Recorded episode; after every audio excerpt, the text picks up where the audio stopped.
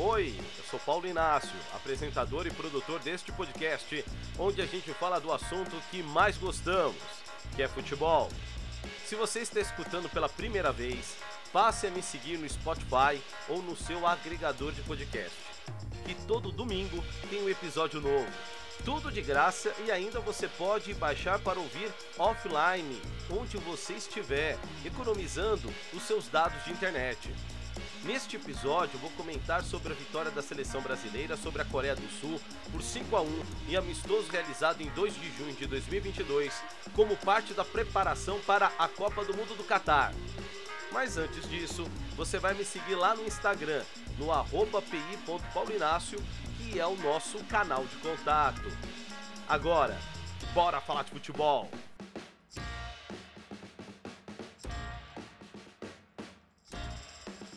A seleção jogou contra a Coreia do Sul, a capital do país, no Seoul World Cup Stadium, um dos palcos da Copa de 2022, que foi a última que nós vencemos. Quem não viu o jogo pergunta: com esse placar tão grande, o Brasil jogou bem ou a Coreia do Sul, que é uma seleção fraca? A resposta mais adequada é: um pouquinho de cada. A seleção jogou bem, o Tite deu uma movimentada no elenco, colocou Richarlison, Paquetá, Fred, o Everton no 11 inicial e com isso ele pôde ver outras opções dentro daquele que é praticamente o elenco que ele irá convocar para a Copa do Mundo.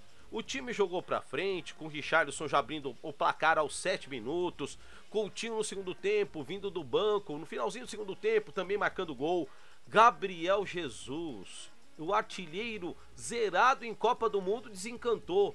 Ele não fazia gol desde a final da Copa América de 2019 e fez um golaço. E Neymar fez dois, os dois de pênalti. Aí você já pode estar tá pensando, ô oh, Neymar, se não for de pênalti você não marca. A questão é a seguinte: quando o Neymar ele não consegue fazer gol, o importante é ele abrir espaço e que eu consegui perceber exatamente isso daí durante a partida. O Neymar marcado, todo mundo fechava em cima dele, ele abria espaço, sobretudo pelos lados, e a seleção brasileira conseguiu aproveitar isso muito bem. E aí o placar dilatado, 5 a 1, valeu. E é importante a gente também ter uh, uma autocrítica. Se a seleção jogou mal, jogou mal. Se pegou uma seleção mais fraca e, e deu uma goleada, o Brasil cumpriu o seu papel. É isso que a gente espera da seleção brasileira.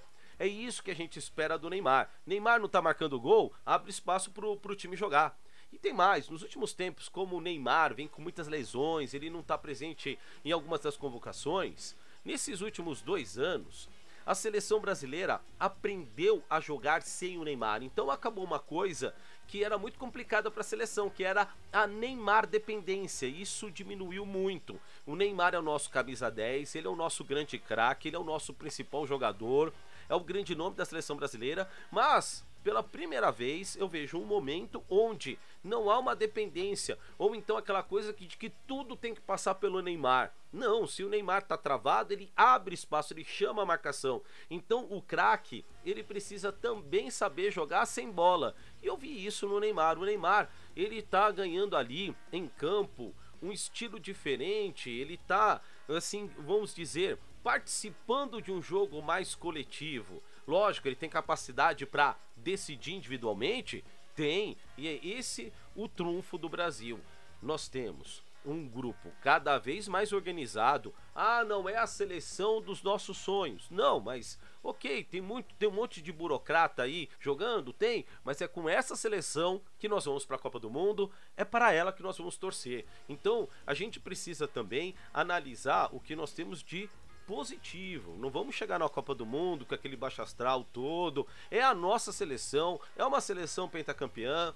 Apesar de todos os problemas, o Brasil sempre é um dos favoritos a ser campeão do mundo. E claro, nós vamos torcer aí pelo Hexa. Isso você pode ter certeza. E essa Copa do Mundo você vai acompanhar também aqui neste podcast, tá bom? Eu tô pensando aí um esquema especial para a Copa do Mundo, pra gente aí fazer uma, uma preparação, um envolvimento diferente, entregar para você aí um produto super legal. Lá na Copa do Mundo do Catar vai ter novidade, então bora comigo.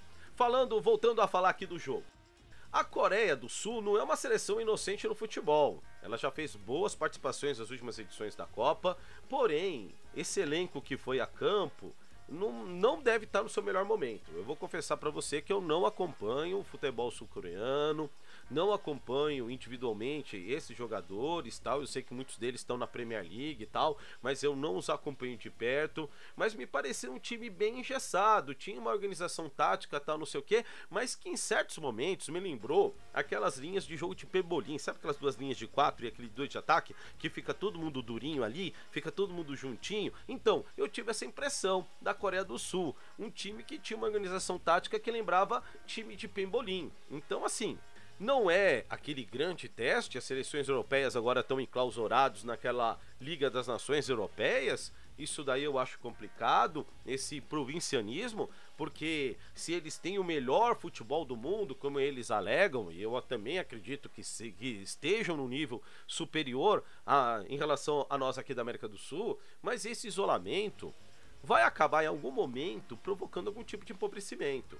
Aqui o futebol brasileiro, a gente começou a perder a conexão com o futebol jogado em alto nível a partir do momento que nós fizemos um calendário todo engessado que não permite mais que os times brasileiros excursionem.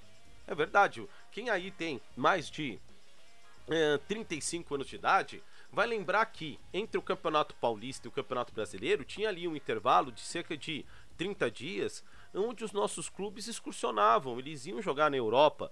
Tanto que um dos torneios de verão mais famosos, a Taça Ramon de Carranza, o São Paulo disputou e ganhou duas vezes, o Palmeiras também ganhou uma vez. Era onde nós medíamos força com os times europeus. E com isso a gente conseguia estimar se, por exemplo, São Paulo 92-93 do Tere Santana era de fato um dos melhores times do mundo. E sim era. Não só ganhou do Barcelona, ganhou do Milan a final do, do Mundial Interclubes ganhou taça Ramon de Carranza, fez bonito, jogou bem contra as grandes equipes europeias. Nós tínhamos também outros torneios que disputávamos, então nós tínhamos um parâmetro. As, os nossos times, os times brasileiros, estavam sempre jogando com os times estrangeiros. Até que veio um momento que a gente se enclausurou. E aí a gente perdeu esse parâmetro. Como é que estão os times brasileiros? Muitas vezes se questiona se os, jogadores que estão no Campeonato Brasileiro teriam nível para disputar uma Copa do Mundo contra jogadores que estão na La Liga, na Premier League, na Bundesliga, na Liga 1 da França.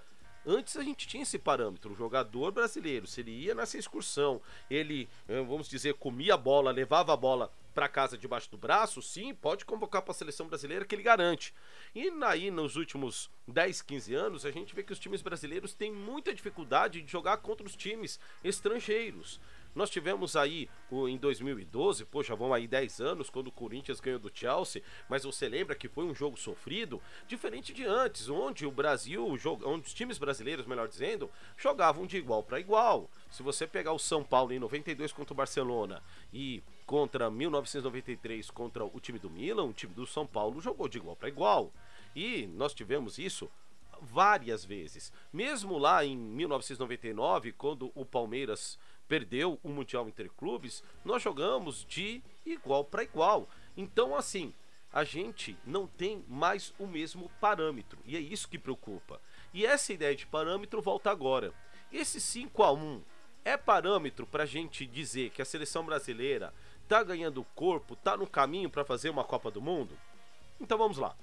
Para uma primeira fase, sim, é um futebol que vai nos levar para as oitavas de final as seleções que nós vamos enfrentar no nosso grupo não vão apresentar um estilo de jogo diferente desse que a gente viu da Coreia do Sul, talvez uma melhor organização tática, um pouco mais de ousadia, mas eu acredito que a seleção brasileira vai classificar em primeiro lugar do grupo. Futebol para a primeira fase nós já temos, nós já chegamos nesse nível.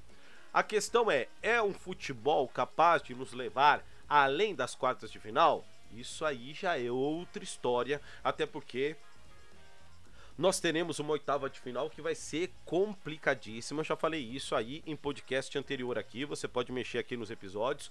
Naquele que eu falei é, da seleção brasileira. Analisei os grupos da seleção brasileira de futebol, tá bom? Então você vai dar uma olhadinha aqui no nosso arquivo. Você pode até baixar para ouvir depois offline. Mas veja lá que a situação do Brasil depois da primeira fase ela vai ficar bem difícil, ela vai ficar bem complicada.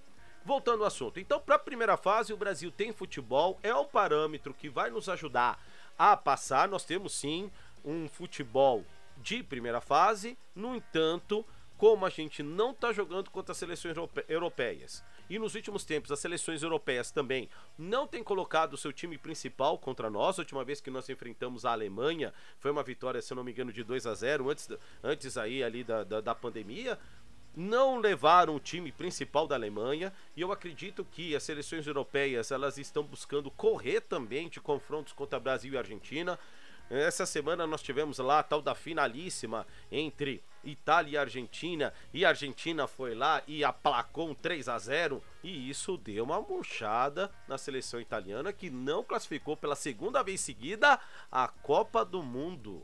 Então, assim, tá mostrando que sim, a Argentina está no nível de futebol que também permite aos nossos vizinhos aqui sonhar em ir fases adiantes na Copa do Mundo. De novo, é o futebol que é, permite a Argentina sonhar com título, do mesmo modo que o Brasil é questionável, mas é um futebol que vai garantir a primeira fase, não é um futebol ainda para título, para falar, olha, é favoritaço. Ainda não.